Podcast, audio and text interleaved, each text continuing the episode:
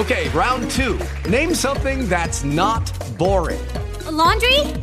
Ooh, a book club. Computer solitaire, huh? Ah, oh, sorry, we were looking for Chumba Casino. That's right. ChumbaCasino.com has over 100 casino style games. Join today and play for free for your chance to redeem some serious prizes.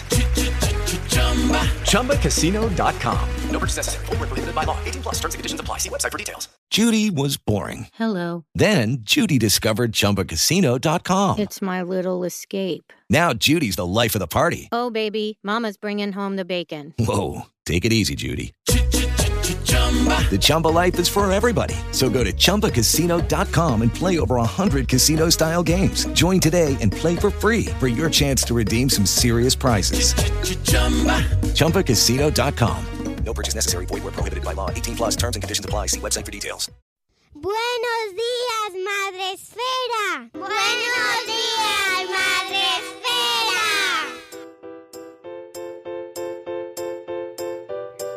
Buenos días, Madre Esfera. Bienvenidos un día más a nuestro podcast, el podcast de la comunidad de creadores de contenido sobre crianza en castellano.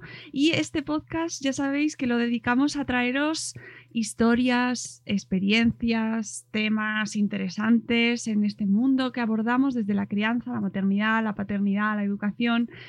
Y a veces toca... Eh, a veces toca que os arranquemos un poquito el corazón desde dentro, así con el puño. Lo siento, pero este capítulo es una de esas ocasiones.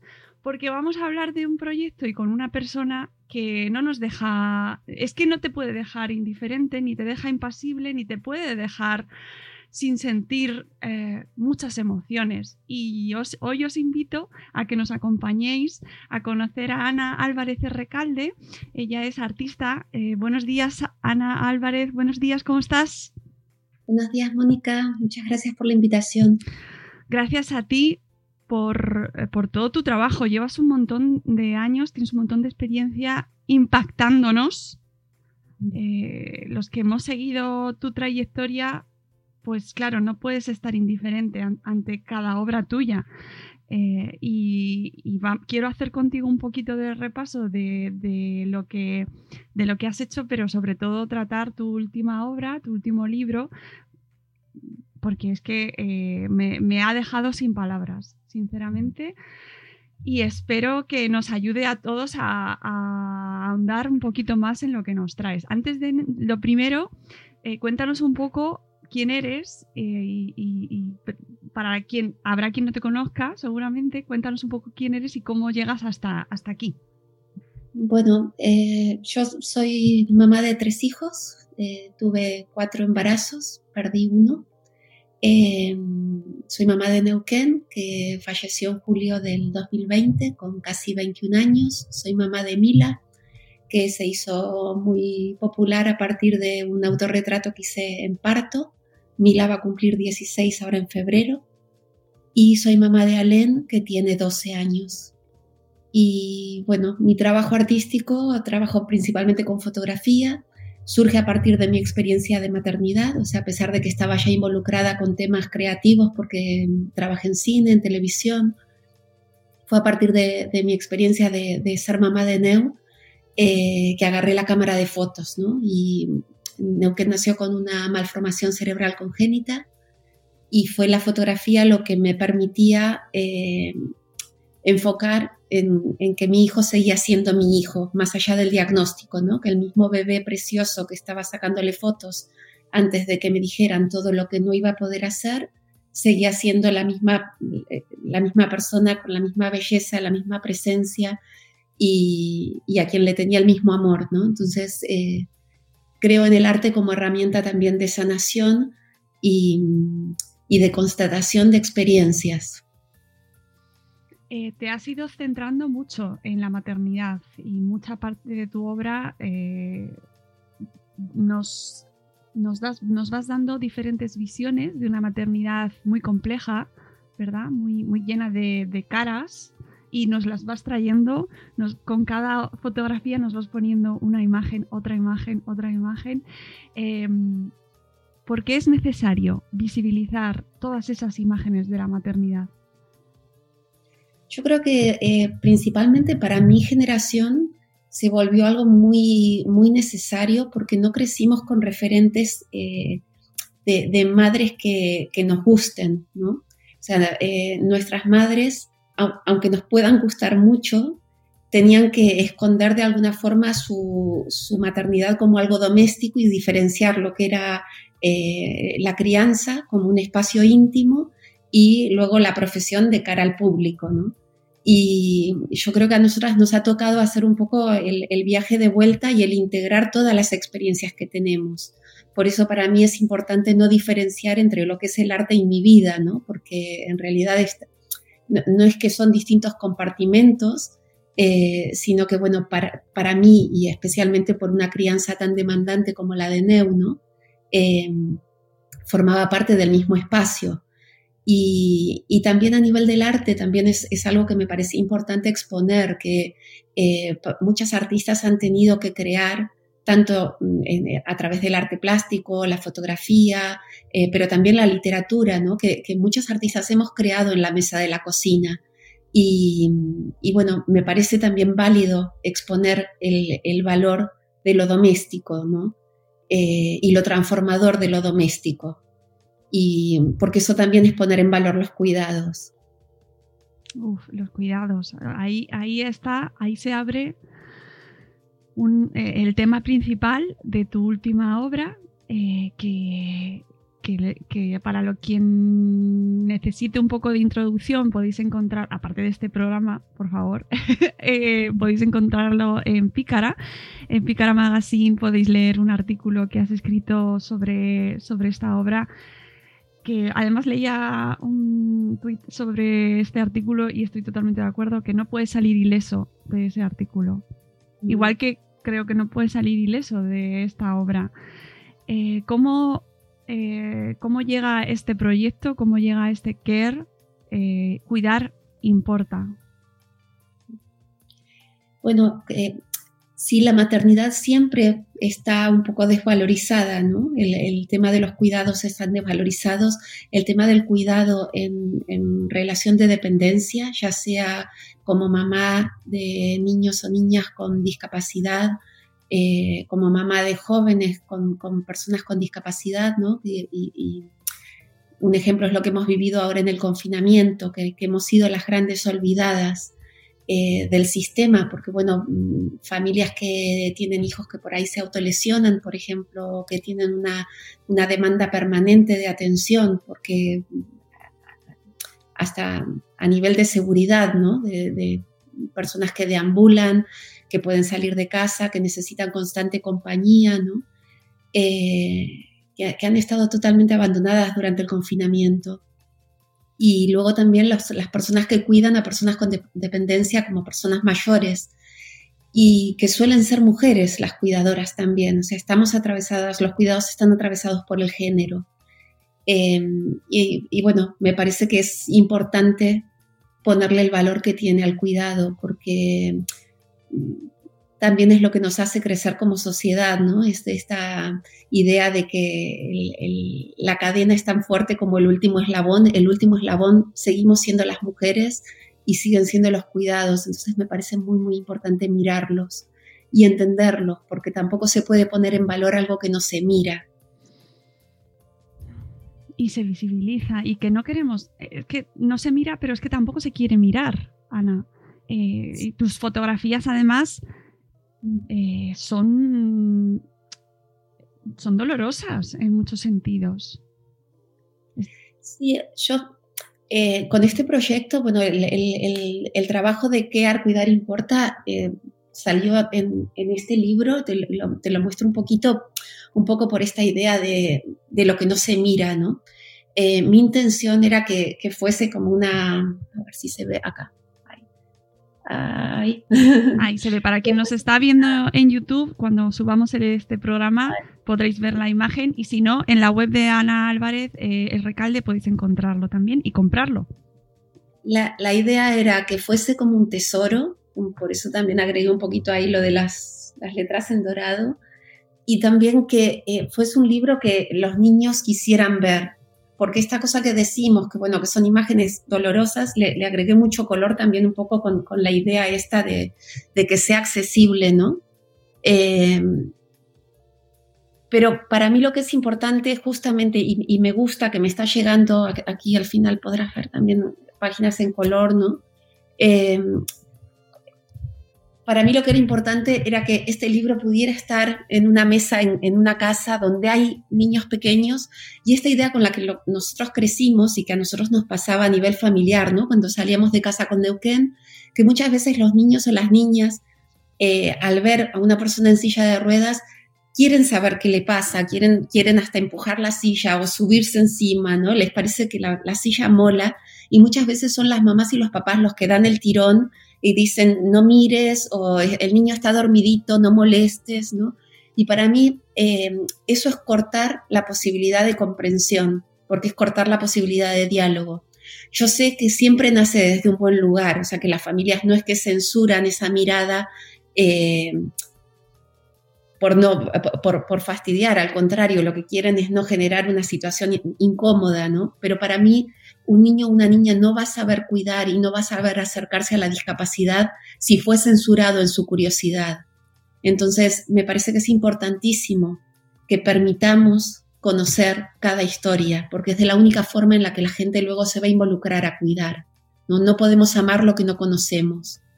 Em, así que un poco el, propósito del libro y el propósito de este proyecto es eh, que se escuche lo que normalmente uno quiere dejar aparcado, ¿no? Porque al fin y al cabo, para mí los cuidados no es algo que le pasa a alguna persona de una estadística, no es un caso en un millón, ¿sabes? O sea, hablamos de enfermedades raras y sí son raras porque cada una tiene un diagnóstico particular, pero en realidad la dependencia en tarde o temprano nos toca a todos, ¿no? Porque son los poquitos primeros años de crianza que no tienen la carga emocional que tiene la dependencia, pero sí que te da la idea esta de, un trabajo desvalorizado, las horas pasadas en soledad, ¿no? El sentir que a nivel profesional o a nivel económico te estás hundiendo. O sea, estas cosas las compartimos. Y si no te toca en, los primeros años de crianza, tal vez te toca cuidar un padre, una madre con Alzheimer, ¿no? O un hermano que tiene un accidente. Entonces, no es algo que, podemos... Eh, dejar de lado, es algo que tendríamos que eh, eh, tener la, la, disposición de escuchar. Eh, totalmente. Y, empieza esa reeducación y ese sacar los cuidados de, una esquina y mucho más los cuidados con necesidades especiales, con discapacidad, sacarlos del ámbito tan encerrado que lo teníamos, pasa por educar la mirada, que yo creo que tu, tu labor y tu trabajo eh, fundamental. De hecho, tienes hasta cursos sobre este aspecto, ¿no? y, me parece muy necesario que lo hagamos. Me parece muy interesante además em, hoy en día cuando somos más visuales que nunca.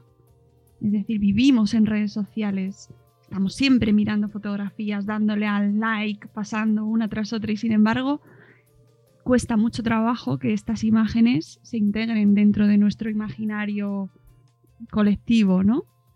No sé cómo lo, experimentas tú, que además también trabajas en redes, también tienes perfiles, también colocas tu obra y de hecho han contribuido a que se viralicen imágenes tuyas, como por ejemplo la de, la de tu partos, es conocida por muchísima gente, ¿no?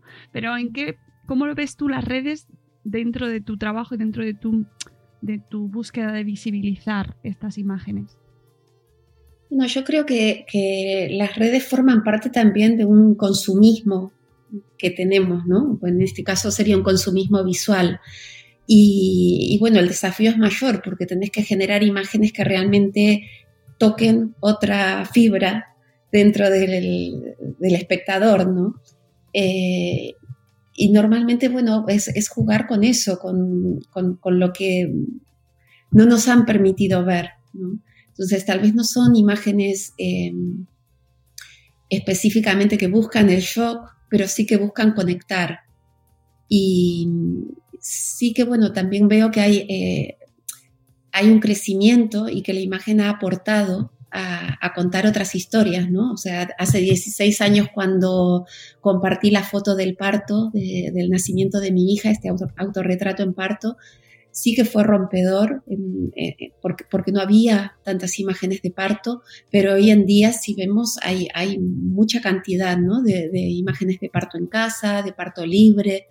Eh, entonces sí que me gusta que, bueno, cuando miras atrás dices, sirvió para algo, ¿no? Porque sí que eh, ya se volvió, forma parte de los referentes que ahora una persona puede tener a la hora de parir.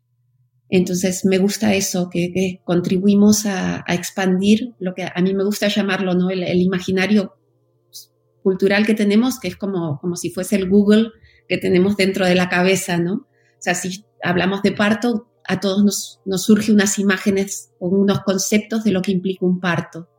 Cuando logramos eh, incluir una imagen que rompe con esos estereotipos, pues estamos ampliando ese Google que tenemos instaurado socialmente.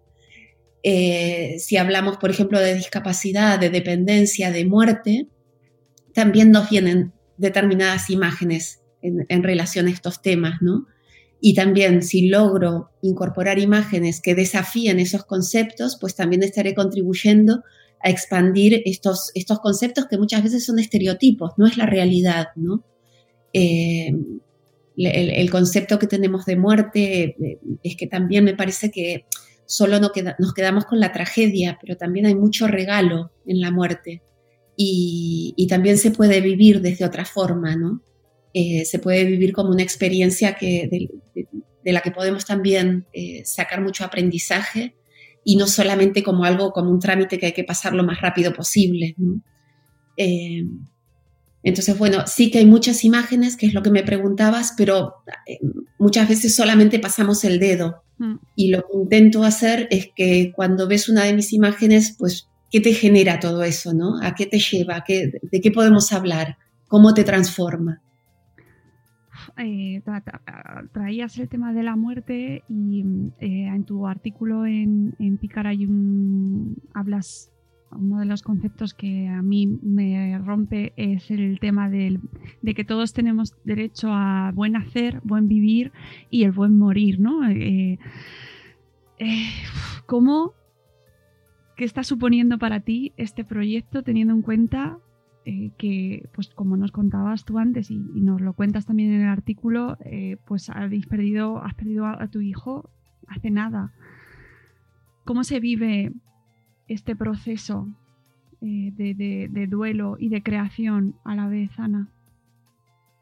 Bueno, yo, em, más allá de lo duro de, perder un hijo que no tiene nombre, no hay, no hay un nombre que lo defina y, y te lleva por muchos sitios, ¿no? Te lleva por la rabia, por la culpa, por el enfado, por... Eh, también hay, hay, un regalo en cada muerte, ¿no? Y me parece que eso también es algo que no nos han enseñado. Y yo creo que eh, Neuquén me deja con el regalo eh, de haber inspirado este proyecto, porque es algo que yo no lo hubiera pensado de no haber pasado por la experiencia de maternar eh, eh, maternarlo a él y, y, conocer de adentro la experiencia de, la discapacidad. Em, y me deja también con las manos llenas, ¿no? O sea, me deja ocupada, me deja con una misión, eh, me deja con un porqué y un para qué. Entonces, no puedo no estarle agradecida a dejarme de esta forma, porque cuando te enfrentas a la muerte te enfrentas de nuevo al vacío, como no sabes cómo volver a encarar tu vida, no sabes cómo te vas a levantar de la cama al día siguiente, ¿no? Y sin embargo es como, me dejó con esto. Entonces, eh, también haces las paces, ¿no? Con que eh, el destino de cada, de cada persona y el destino de, tus hijos, aunque queremos tener todo bajo control, tampoco está en nuestras manos, ¿no? O sea, cada, también hay, mucho respeto en, aceptar el camino de, de, la gente a la que queremos, ¿no? Y de no, no pensar que sabemos más y mucha humildad. Te enfrenta también a, la humildad de, aceptar que, bueno, que no, que no eres tú quien, quien decide. Eh, Así que son viajes muy, muy grandes Me parece eh, una labor eh, brutal y un, y un eh, acto de generosidad. este trabajo, de verdad, o sea, me parece muy impactante y ya no solo por ese, por ese contexto que nos, que nos das, ¿no? Con, con toda vuestra experiencia a nivel de familia, sino por, por, eh, por todo en general, el conjunto, eh, la, la, mirada tan generosa que aportas, incluyendo todas las a todo, ¿no? edades, padres, eh, circunstancias. es un universo que realmente te ayuda mucho a poner en, a, bajarte los, a, la tierra, ¿no? A poner pies en tierra en un momento en el que además estamos como que es que me parece que es un momento fantástico para poder que nos llegue este proyecto, ¿no? En medio de una pandemia, ¿no? Y de repente recordar la importancia de ese, de, ese gesto, de estos primeros planos, estas espaldas con ese fondo negro, es impactante, Ana, realmente. ¿Cómo, cómo seleccionas y cómo llegan a ti esas historias?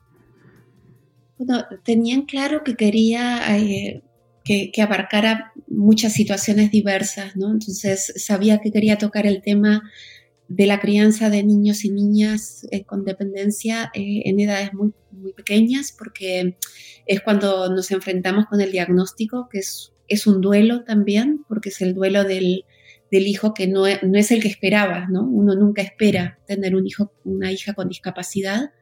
Entonces el primer momento es, es tremendamente doloroso porque es empezar de nuevo, ¿no? Y es eh, conocer algo para que, lo que no hay libreto, porque cuando estás embarazada, pues hay un montón de libros que te dicen qué esperar o, cómo preparar, prepararte para el parto, pero no hay ningún libro que te diga cómo prepararte para la discapacidad, ¿no? Aunque hay muchos libros sobre discapacidad, eh, es siempre a posteriori, nunca es y entonces e, ese momento del, diagnóstico es, es, tremendo. Y aunque ya tengas un niño de 5 o 6 años, seguís muy ligada a todo lo que no, porque cobra mucha importancia también el, momento de la negación, que es como también, es una cosa que también la vivís durante la muerte, ¿no? Que es como el, el tratar de agarrarte a... O sea, antes de que un, niño, eh, un, hijo, una hija muera o una persona querida muera, muchas veces tenés indicios de que tal vez la muerte está cercana.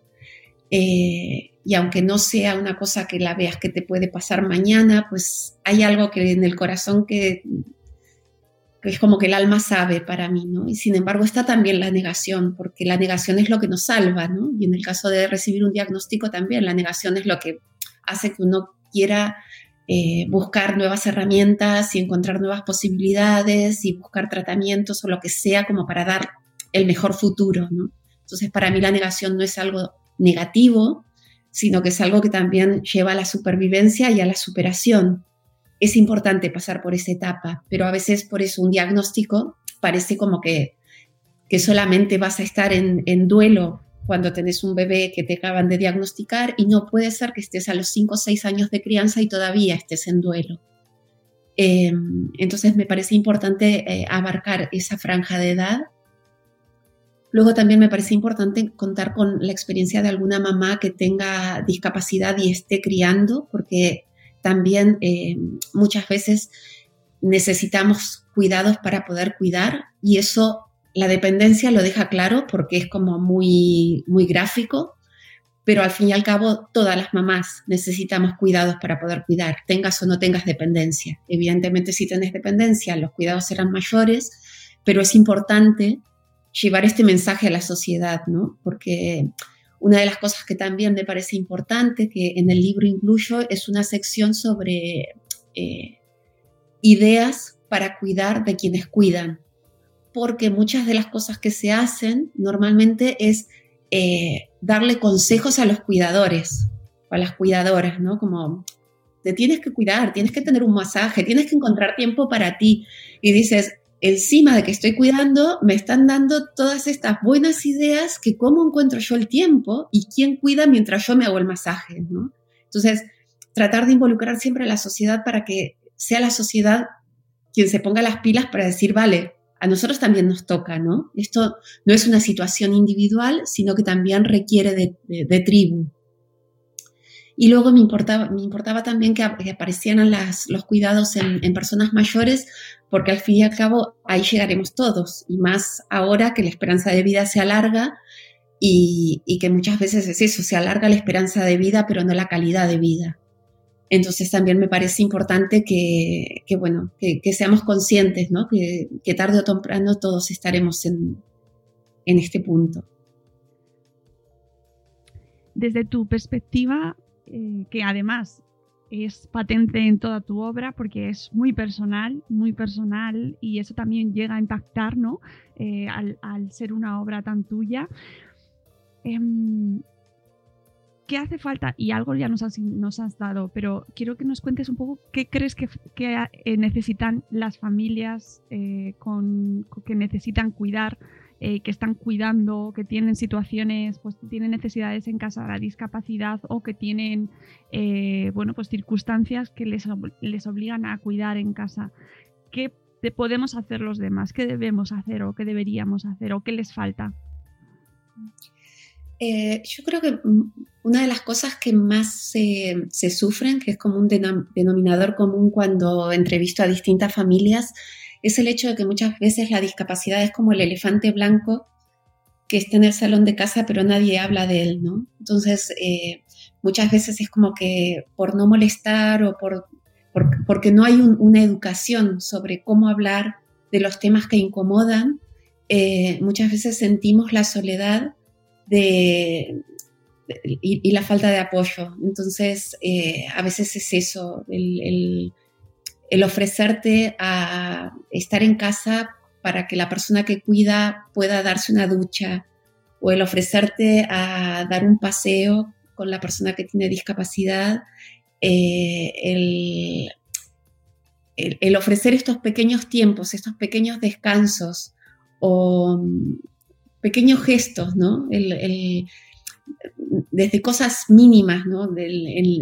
a nivel de la ciudad, de la gestión de la ciudad, eh, las veces que nos encontramos un coche que aparca en sitios destinados a personas con discapacidad y que te dicen no son solo cinco minutos, pero que esos cinco minutos no, no implican lo mismo para una persona que cuando necesita salir de casa abre la puerta y sale, que para una persona que cuando necesita salir de casa tiene que cambiar un pañal, eh, cambiar camisetas porque están todas sucias, eh, ayudar a, otra, a un niño o niña, a una, persona mayor para que se suba al coche. O sea, el desgaste no es igual.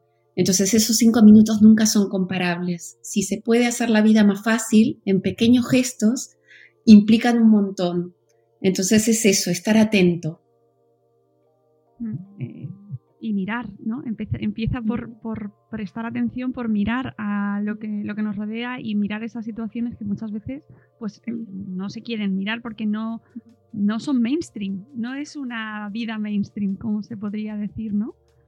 Y eso es a, nivel mínimo, ¿no? Doméstico, pero luego evidentemente a nivel social el tema de las ayudas, porque sobre todo cuando los niños y niñas pasan a la juventud, quedan en un limbo porque ya no forman parte de, de los centros escolares, los centros de día tienen muy poquitas plazas y hay una discriminación dentro de la discapacidad, en donde las personas que tienen manejos más difíciles porque tal vez se autolesionan o porque eh, gritan mucho, como son las más postergadas para acceder a un centro de día.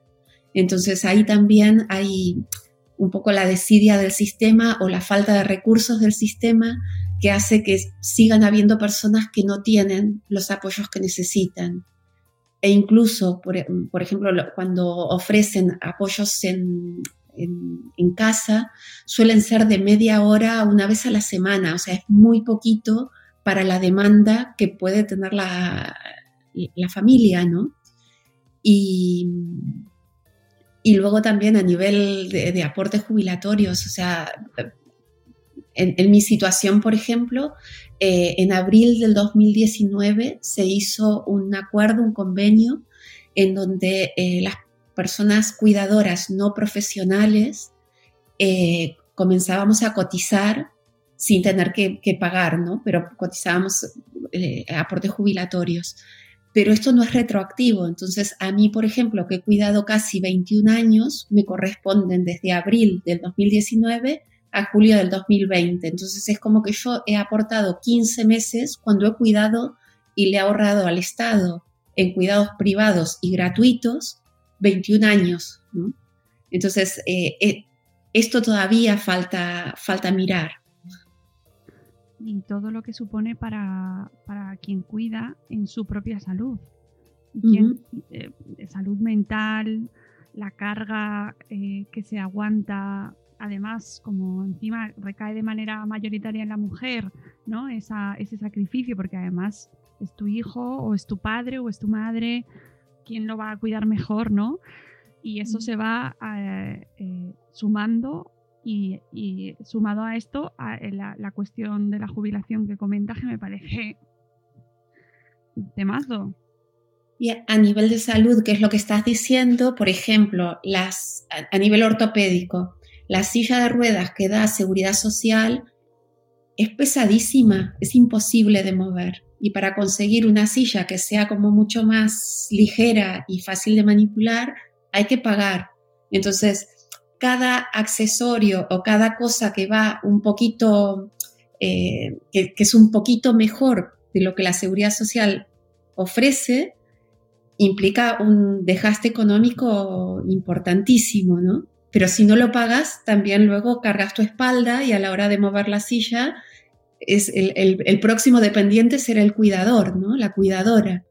Entonces es como una forma de cronificar los cuidados, porque si yo por 20 años estoy subiendo, como lo he hecho, ¿no? A la furgoneta, una silla de ruedas, que bueno, primero es con un niño, pero luego es con un, adolescente, y bueno, en el caso de otros papás que, otros papás y mamás que he retratado, con hijos que ya son más grandes que ellos, ¿no? Eh, entonces el peso eso también repercute en la persona quien, eh, que cuida, que lo hace con amor, o sea, evidentemente no es una queja, sino que es, es una realidad, es cómo, cuidamos también de la persona que cuida para no cronificar el cuidado y la mm. dependencia. Sí, y que además es, es una cuestión que afecta a muchísimas familias, muchísimas. Y, tu obra es ejemplo, es decir, en muchísimos aspectos, a los abuelos, a los padres, a los hijos, cuando es una misma. Eh, es súper necesario que se hable de ello, que se mire, ¿verdad? Y que, y que se, se cambie la mirada, porque realmente yo creo que hasta ahora es evidente que no hemos querido mirar. ¿no? Nos resulta poco grato, es así, y se prefiere mirar otro tipo de situaciones. Eh, y por cierto, ya que te pregunto, mm, ¿cómo ves la discapacidad o la visión de la discapacidad, de, la discapacidad hoy en día? ¿Cómo se mira la discapacidad desde tu perspectiva? No, yo creo que, que, hemos avanzado mucho. La verdad que creo que hay mucha más visibilidad, eh, pero aún así, o sea, y, por ejemplo, en el libro he, agregado alguna fotografía de, nuestros viajes a Argentina, visitar familia, y a nivel estructural podemos ver la diferencia, ¿no? Es mucho más fácil salir a pasear con una persona en silla de ruedas eh, estando en España que en cualquier país de, por ejemplo, en Argentina o cualquier otro país de Latinoamérica, ¿no? A nivel estructural, pero a nivel eh, humano seguimos teniendo muchas barreras, porque está muy bien tener muchas rampas, pero si alguien te aparca delante de la rampa, pues tampoco te hace la vida más fácil, ¿no? Entonces, eh, para mí todavía falta mucha conciencia a, nivel humano, porque realmente son realidades que quien no la vive, quien no la sufre, eh, no tiene empatía.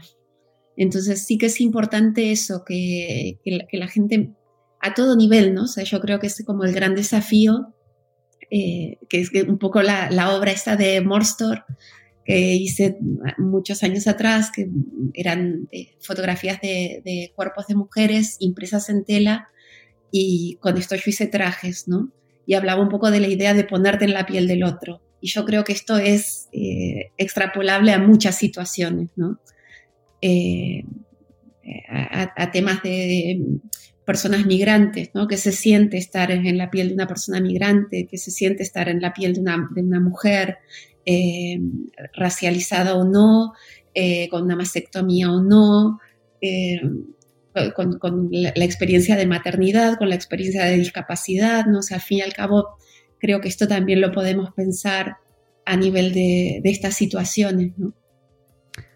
Pues totalmente necesario Mm, visibilizarlo, ponernos en esa piel y sobre todo acercarnos a la obra de Ana Álvarez Recalde. Por favor, eh, imprescindible, súper valiosa y espero que a todos los que nos estéis escuchando que os acerquéis, eh, si no lo habéis hecho hasta ahora, en su web tenéis todas sus obras, todos sus libros, sus trabajos, sus eh, instalaciones, porque también, eh, bueno, eres artista también audiovisual, ¿no? Vídeos, fotografía, vas mezclando un poco disciplinas, y, pero al final lo que buscas es impactar y, dar, conectar con, con el público y yo creo que eso de una manera o de otra lo consigues. Así que os invito a todos los que nos escucháis a que os acerquéis a su obra y Ana, eh, darte las gracias por, este trabajo porque me parece súper necesario y más en un momento en el que de tanto impacto que tenemos, tengo la sensación de que a veces nos estamos em, endureciendo, ¿no? Y, ya nos estamos acostumbrando a escuchar cifras, muertos, eh, nos salimos de casa a distancia y nos olvidamos de, todas las historias que hay, a, lo mejor en el tabique de al lado. Bueno, eh, para mí, Mónica, eso es, eh, lo, comenté en el artículo y, en el libro me explayo un poquito más todavía sobre el tema este, ¿no? De, por ejemplo, los parámetros para acceder a la UCI. Ahora, durante la pandemia, eh, salió en los periódicos como algo normal que los parámetros eran el valor social y la esperanza de vida. ¿no? Y para mí, eh, tener la frialdad de hablar de esto eh, me parece escalofriante, ¿no? Como que estamos dando un gran paso atrás a nivel humano si somos capaces de, realmente cuestionar lo que es la esperanza de vida y el valor social de una persona, porque en el caso de nuestro hijo, por ejemplo, se habló de que la esperanza de vida eran dos años y casi cumplió los 21, con lo cual no es un parámetro fiable, ¿no? Y luego el valor social, para mí el, valor social no está eh, determinado por el título que tengas o por el poder adquisitivo o por la fama o la cantidad de seguidores en Instagram.